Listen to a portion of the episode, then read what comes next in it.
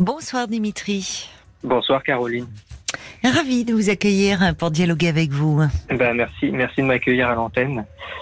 Euh, alors, je, je vous appelle parce que moi, j'ai le sentiment d'être à un moment charnière de ma vie. Euh, charnière dans le sens où euh, c'est très douloureux, parce qu'il y a beaucoup de choses qui remontent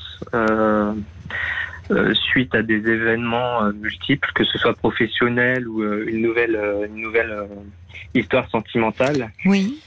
Et en fait, à l'image de ces événements, je réalise que mon enfance, que je sais être compliquée, mmh a eu beaucoup plus d'impact sur la manière dont je vis ces événements que je ne le pensais par le passé, quoi, en fait.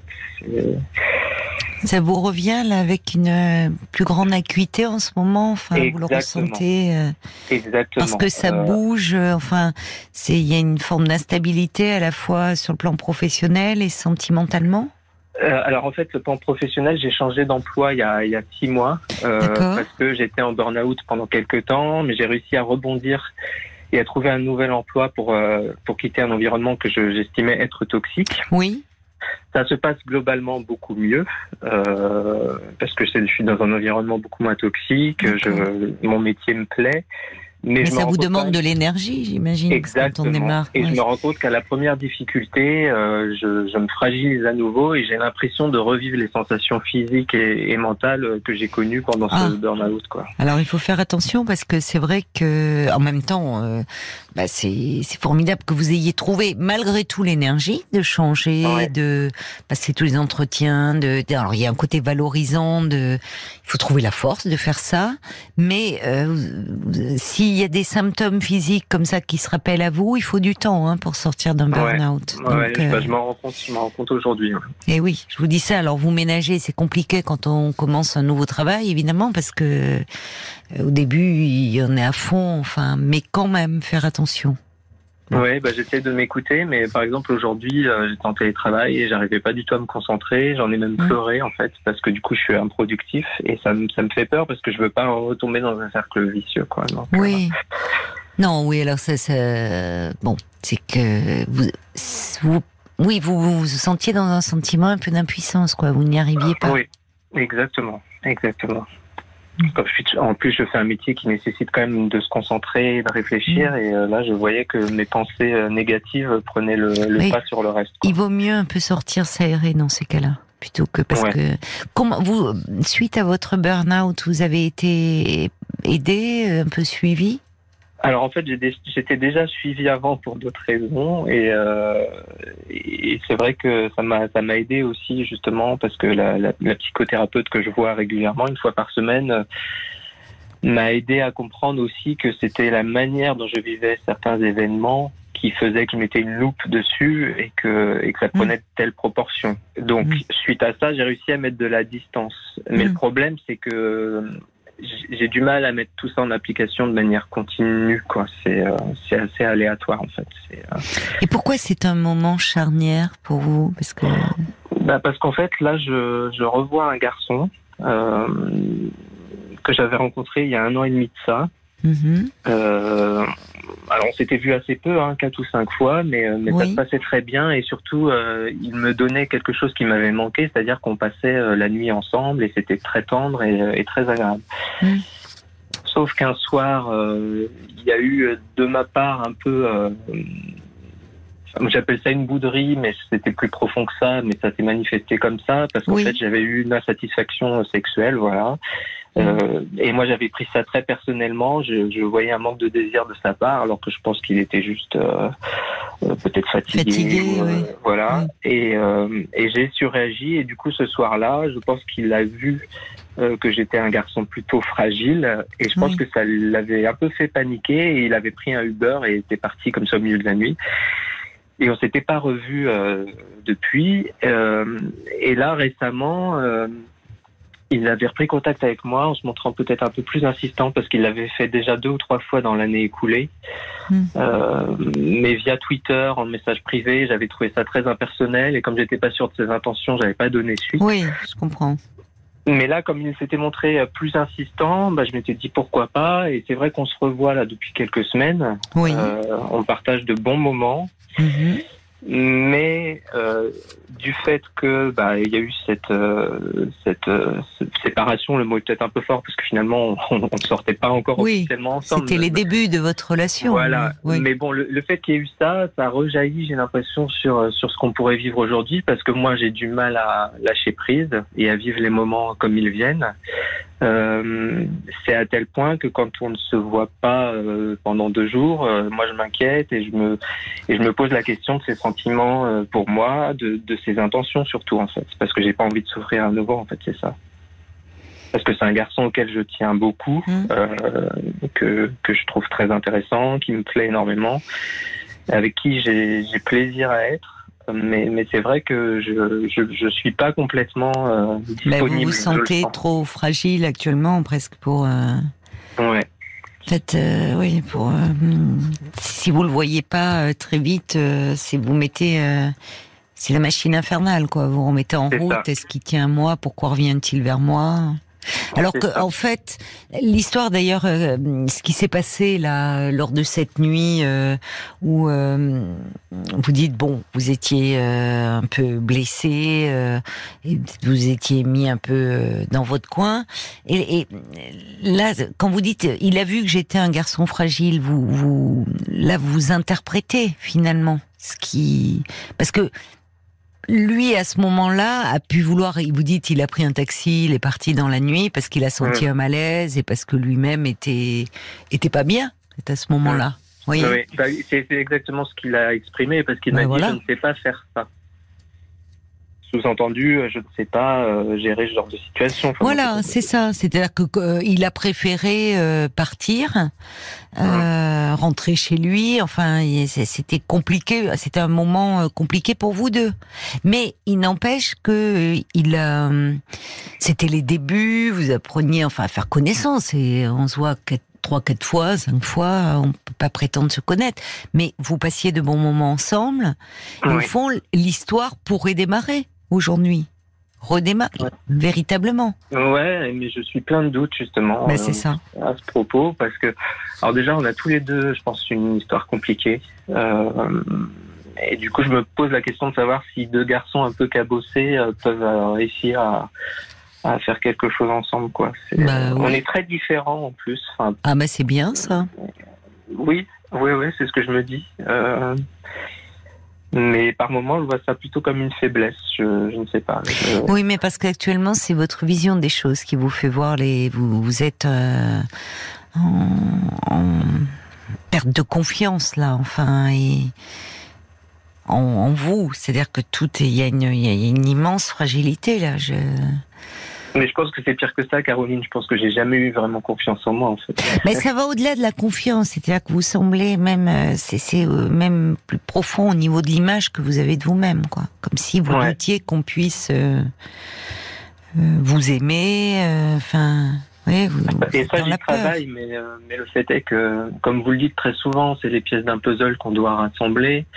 mais j'ai l'impression aussi que le travail que je fais avec la thérapeute me me plonge davantage dans des abîmes de, perplexité qu'autre chose. Il y a des moments où ça peut. Euh, il faut lui dire ça. C'est-à-dire qu'il y a des moments dans la thérapie où, euh, où on, peut aller un peu creuser. Euh, et puis il y a des moments où, au contraire, finalement, peut-être que vous avez plus besoin d'être d'être un peu contenu.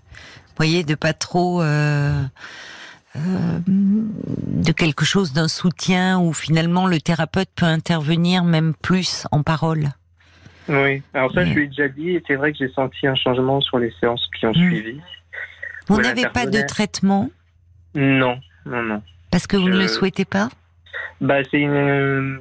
J'ai du mal à prendre cette décision seule parce que je trouve ça lourd. Euh, vous vous sentez, euh, est-ce que vous avez, parce que là vous me dites par exemple cet après-midi, vous, vous, avez pleuré, est-ce que vous avez des, des, des crises de larmes ou par moments Oui, c'est souvent. Ouais. C'est souvent. Ouais. C'est par période, mais c'est des périodes qui reviennent quand même, euh, quand même souvent. Et vous avez des angoisses? Bah, j'ai clairement une peur de, ouais, de l'abandon. Je, je, suis quelqu'un qui déjà euh, est très seul. J'ai du mal à nouer des amitiés solides. Euh, j'ai toujours l'impression que quand je rencontre de nouvelles personnes, ça se passe bien au début et qu'après on se lasse de moi. Parce que je pense que j'ai beaucoup d'attentes et que ça épuise un peu les gens autour de moi. Euh, enfin, voilà, je... Et du mm. coup, c'est vrai que par, euh, par effet un peu euh, amplificateur, dès que quelqu'un se présente dans ma vie, il devient un peu central, quoi. Et c'est un peu le problème. Et oui, forcément. Oui. Mais bon, je suis conscient de ça. Mais oui, oui, vous êtes conscient, mais il y a quelque chose de bon qui qui a besoin d'être renforcé, qui est, il y a une fragilité là à ce niveau-là. Euh, euh, là, quand vous dites j'ai peur qu'on se lasse de moi, comme si au fond euh, vous, vous, vous n'étiez pas suffisamment intéressant pour qu'on puisse vous apprécier, alors qu'on entend quand on parle avec vous quelqu'un de sensible et d'attachant et et pourquoi se lasserait-on de vous? Et puis c'est vous qui aussi pouvez, euh, après tout, vous lasser de quelqu'un dans une relation amoureuse. Bah oui, ça m'est arrivé par le passé. Ça vous est, ah ben vous voyez, ça vous est arrivé. Et ça ne remet pas en question d'ailleurs les valeurs, euh, quand bien même euh, dans une relation amoureuse, un garçon se lasserait de vous, ça ne remettra en rien votre valeur? Non, non, c'est sûr, mais euh, j'ai du mal à me dire ça, même si voilà, je, mm. me répète ce genre de petites phrases comme un mantra parce que voilà, j'essaye d'avancer, mais. Euh, mais je me demande parce qu'il y a quand même, vous me parlez d'un d'un d'un burn-out, vous me parlez de bon de, ce sentiment d'abandon lié à votre histoire d'enfant que je vous fais pas développer parce que vous le travaillez, j'imagine, dans, dans votre dans votre euh, thérapie. Oui, oui, même si je pourrais en, en dire deux mots, mais euh, en gros, euh, père alcoolique, qui était en plus chauffeur routier, donc que je voyais peu. Mes parents ont divorcé quand j'avais 9 ans, et après ma mère nous a élevés, moi et mes deux frères, seuls, mais avec un côté très sacrificiel, c'est-à-dire qu'elle n'avait pas de vie de femme. Mm. Elle a tout consacré à ses enfants. Et du coup, j'ai l'impression euh, d'une dette vis-à-vis de ma mère qui est pas, euh, qui est euh, irremboursable quelque part. Euh, alors que je pense que nous, on en tant qu'enfant, on lui a rien demandé et qu'on aurait préféré qu'elle mène sa vie de femme justement. Et vous le faisiez sentir ou aujourd'hui par Alors elle l'a pas fait sentir, mais je pense qu'un enfant perçoit les choses ah différemment et, et, avec une acuité que je comprends aujourd'hui en fait. C'est-à-dire que des choses qui moi me paraissaient normales, avec euh, quand je regarde ça en tant qu'adulte aujourd'hui, je me rends compte qu'en fait elle, menait une vie qui est pas du tout normale. C'est-à-dire qu'elle restait à la maison toute la journée pour faire du ménage. Et euh, il n'y avait pas de plaisir dans sa vie. Il n'y avait pas de plaisir. Vous, vous étiez certainement une source de gratification, mais je comprends ce que vous voulez dire. C'est lourd à porter. Et quelles sont vos relations avec elle aujourd'hui? Euh, bah là, depuis quelques mois, c'est tendu. Euh, parce qu'en fait, euh, je l'avais emmenée en vacances euh, parce que justement, je voulais qu'elle vive un peu des choses. Et mmh. du coup, je lui avais payé des, des vacances il y, a, y a pas longtemps. Mmh. et en fait, quand nous sommes rentrés, rentrés chez moi, je n'ai pas pu la ramener pour prendre son train et du coup elle s'ennuyait chez moi parce qu'en fait il n'y avait pas de train. Le hasard a voulu qu'il y avait des travaux et il n'y avait jamais de train le soir et moi comme je travaillais je pouvais pas l'emmener à la gare et elle, elle ne se sentait pas capable d'aller à la gare toute seule.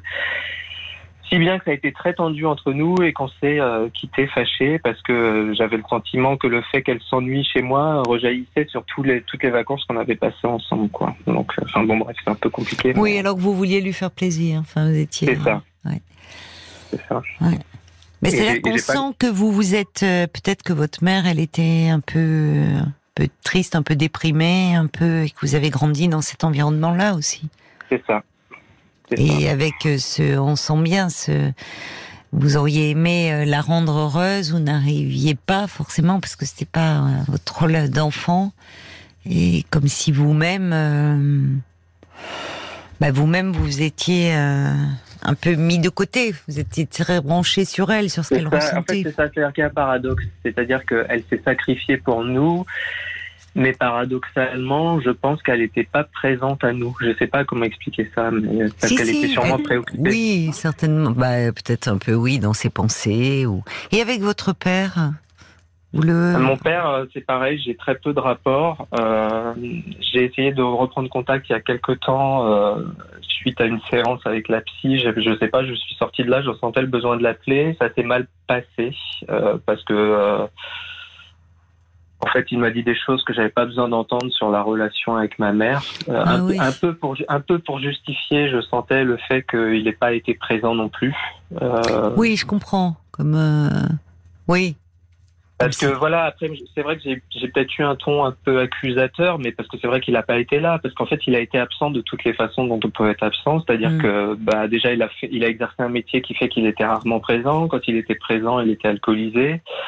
Euh, quand euh, quand mes parents ont divorcé, euh, parfois ils nous prenaient en vacances, on n'allait même pas chez lui. En fait, il nous, on allait chez des gens, des connaissances, parce que lui euh, ne travaillait, du coup ne pouvait pas nous, enfin nous accueillir. Et du coup, on était en vacances chez des gens qu'on ne connaissait pas. Enfin, tout ça était très très bizarre. Et quand je lui ai dit ça, la seule chose qu'il a trouvé à me dire, c'est, bah j'étais, j'ai toujours été là pour vous, alors qu'en fait c'est faux. Et du coup, moi, je me suis j'ai fait un peu le petit procureur parce que je lui ai rappelé que bah non, il n'a pas mm. été là. Euh. il a manqué même à, l'essentiel parce que par exemple il payait pas la portion alimentaire à certains moments et je sais que j'ai connu la faim enfant à cause de lui, enfin par sa faute. Donc, euh.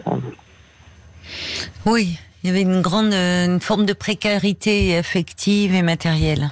Oui. Ouais. Il faut se donner du temps parfois à l'âge adulte quand on cherche euh, comme ça peut-être à renouer avec un, un parent.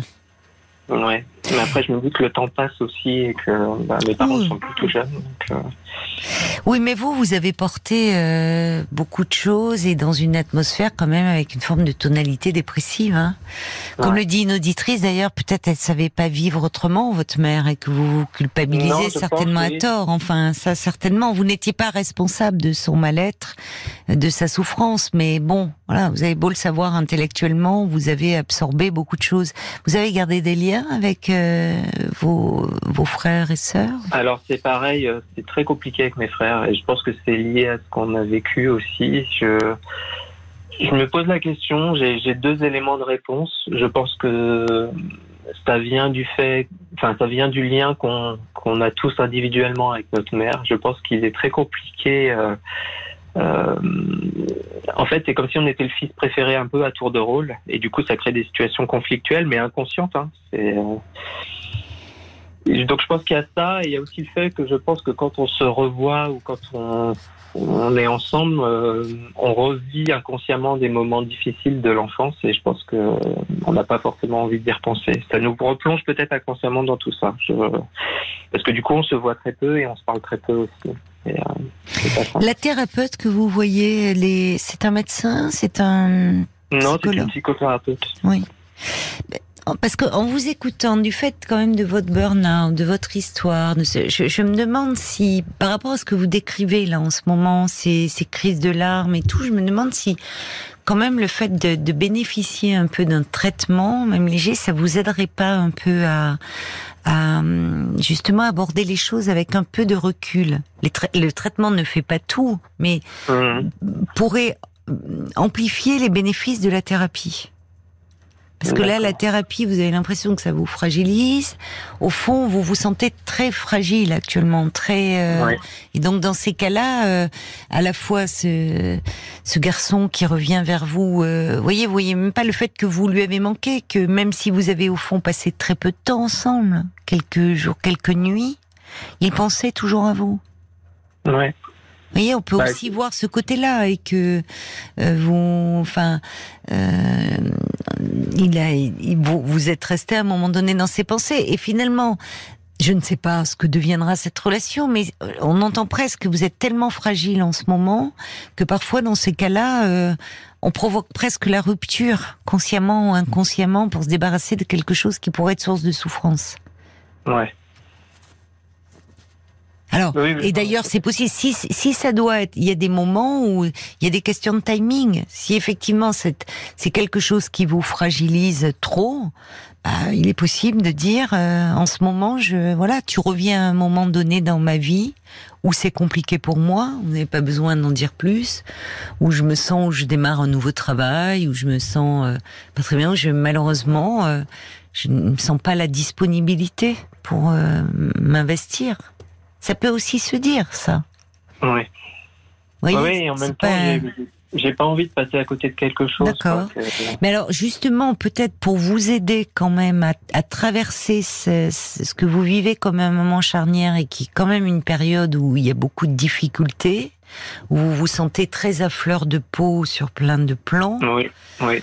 Euh, moi, je je sais, je sais pas, mais peut-être que ça vaut la peine d'en parler quand même. Mais alors, la, question que je vous pose, Caroline, parce que j'ai évoqué ce sujet justement avec ma psychothérapeute, parce mm. que je sentais que j'avais besoin d'une béquille, en fait. Mais oui, c'est ça. Une aide supplémentaire. Mais, quand, je, quand je lui en parle, quand je lui en parle, elle a l'air un peu de justement de, de, de, discréditer ça en disant que bah justement ça ne serait qu'une béquille et c'est euh, en gros c'est euh, c'est mettre en place une fausse solution au problème. Quoi. Non, c'est pas une fausse solution, c'est une béquille. Quand on, quand on se casse une jambe, on plâtre et on marche avec des béquilles pendant un temps. Et quand on peut, euh, quand c'est consolidé, on les pose les béquilles.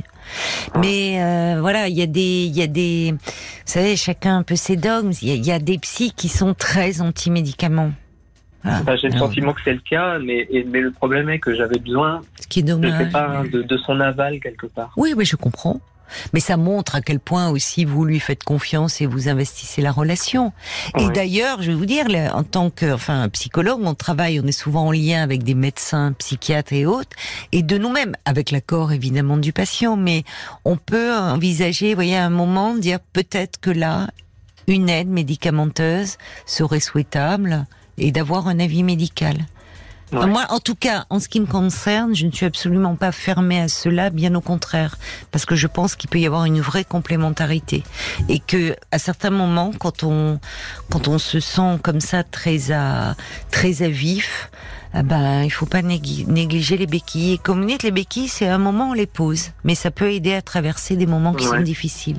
Alors, je ne veux pas aller contre, évidemment, euh, la vie de, de votre thérapeute et de euh, non, mais c'est je peux en reparler quand même. Bah, peut-être dites que vous vous sentez actuellement particulièrement fragile avec des crises de larmes et que, en tout cas, vous, euh, peut-être vous songez à essayer. On peut pas s'opposer. Voyez, vous pouvez voir ça. Et parce qu'en plus, ça peut amplifier aussi ce que vous vivez en thérapie et puis vous permettre, en tout cas, de démarrer cette relation en étant euh, beaucoup moins dans l'angoisse. Mais alors, est-ce que je serais moi-même si, par exemple, je suis sous antidépresseur C'est ça aussi qui Mais on reste soi-même, bien sûr. Vous devenez pas euh, quelqu'un d'autre parce qu'on prend des antidépresseurs. Simplement, on est un petit peu plus à distance de toutes ces émotions qui, à un moment, euh, submergent. Mais on reste soi-même. Hein. Je vais devoir vous laisser parce qu'on arrive à la fin de l'émission, bien que vous posiez des questions euh, que beaucoup de personnes se posent et je vous remercie pour cela, Dimitri. Prenez soin de vous. Merci Caroline. Je vous embrasse. Au revoir.